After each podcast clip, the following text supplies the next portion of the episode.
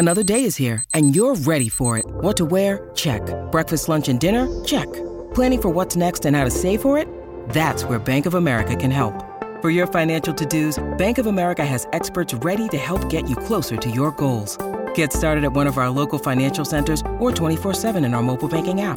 Find a location near you at bankofamerica.com slash talk to us. What would you like the power to do? Mobile banking requires downloading the app and is only available for select devices. Message and data rates may apply. Bank of America and a member FDIC. Look, Bumble knows you're exhausted by dating. All the must not take yourself too seriously and 6-1 since that matters. And what do I even say other than hey? well, that's why they're introducing an all new Bumble with exciting features to make compatibility easier, starting the chat better, and dating safer. They've changed, so you don't have to. Download the new Bumble now. Qu'est-ce que l'expressionnisme? Merci d'avoir posé la question. Courant figuratif né au début du XXe siècle en Europe du Nord, l'expressionnisme a bousculé les codes artistiques de l'époque. Il est en effet un des premiers mouvements de la période moderne qui intègre une part de subjectivité dans la représentation d'une œuvre, déformant ainsi la réalité dans le but de provoquer une émotion chez le spectateur. Même s'il a touché l'ensemble de l'Europe du Nord, c'est en Allemagne qu'il connaît le plus grand succès. Quelles sont les origines de l'expressionnisme? Dans la lignée directe de l'impressionnisme, qui dès 1874 a commencé à bouger les conventions dans le domaine de l'art, l'expressionnisme se développe en repoussant encore plus les normes. Ce courant est fortement influencé par l'essor de la psychanalyse et du symbolisme. L'artiste cherche à représenter une réalité difficile en y intégrant sa propre vision de l'esthétisme. En cela, l'expressionnisme est plus lié à l'attitude d'un artiste qu'à un style précis, l'objectif premier étant d'exprimer une conception du monde tourmenté et révolté et de partager avec le spectateur des sensations extrêmes et brutales. D'ailleurs, s'il est né au début du siècle, ce courant a largement été alimenté par certains événements douloureux de l'époque, notamment la Première Guerre mondiale. Quels arts ont été touchés par l'expressionnisme? Comme pour une majorité de courants, la peinture et l'architecture ont été les fers de lance de l'expressionnisme.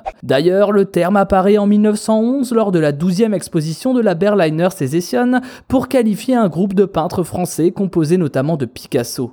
Ainsi, une des œuvres les plus célèbres qui représente tout l'aspect violent et tourmenté de ce courant est sans conteste le cri de Munch.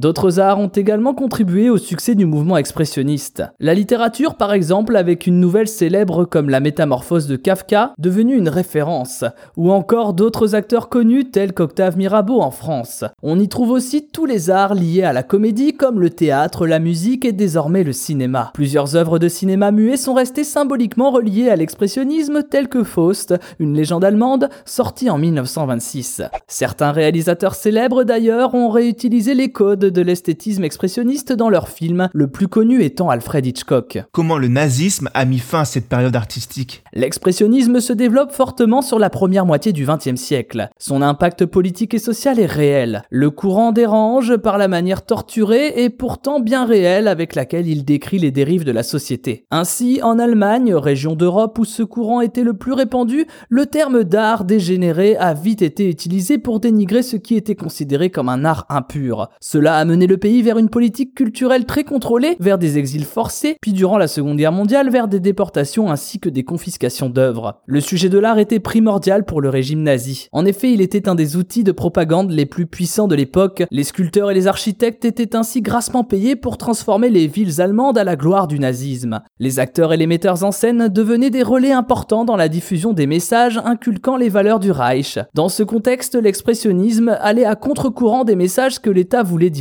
Il en était une des critiques les plus virulentes. C'est pourquoi ce courant, né au début du XXe siècle, fut condamné par le régime nazi et la Seconde Guerre mondiale.